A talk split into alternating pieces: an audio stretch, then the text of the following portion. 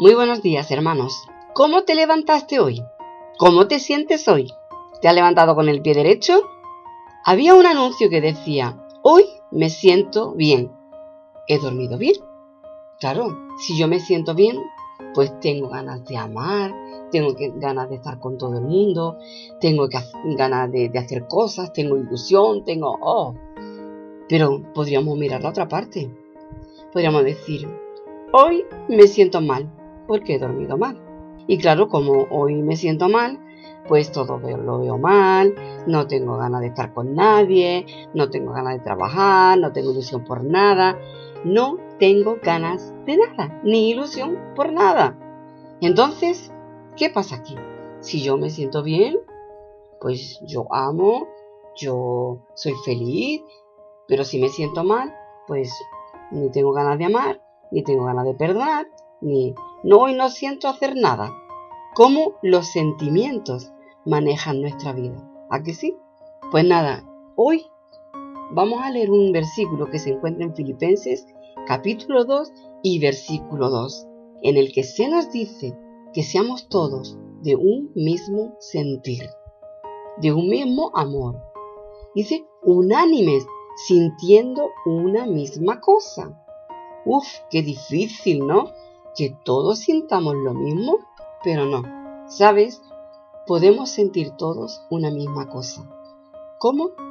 Obedeciendo la palabra de Dios, dejándonos guiar por la palabra de Dios.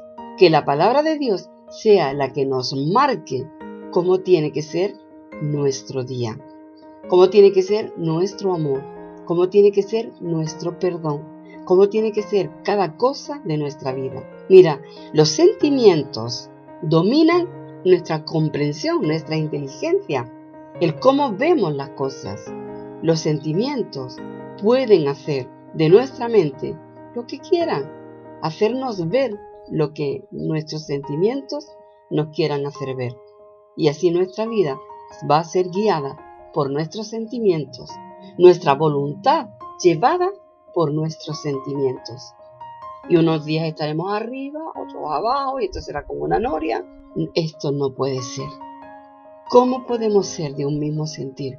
A través de la palabra de Dios. Más adelante Pablo dice, haya en vosotros el mismo sentir que hubo en Cristo Jesús. Y es que Jesús se entregó, se dio, se humilló por amor a todos pero a todos por igual.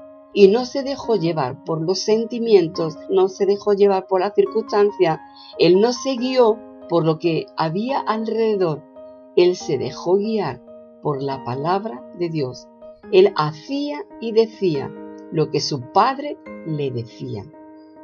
Por eso, en esta mañana, que haya en ti el mismo sentir que hubo en Cristo Jesús, guiarte no por los sentimientos, guiarte por la palabra de Dios, por lo que Dios te dice, por cómo Dios ve las cosas y cómo Dios te dice que hagas las cosas.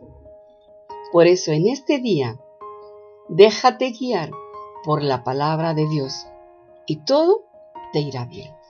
Que Dios te bendiga.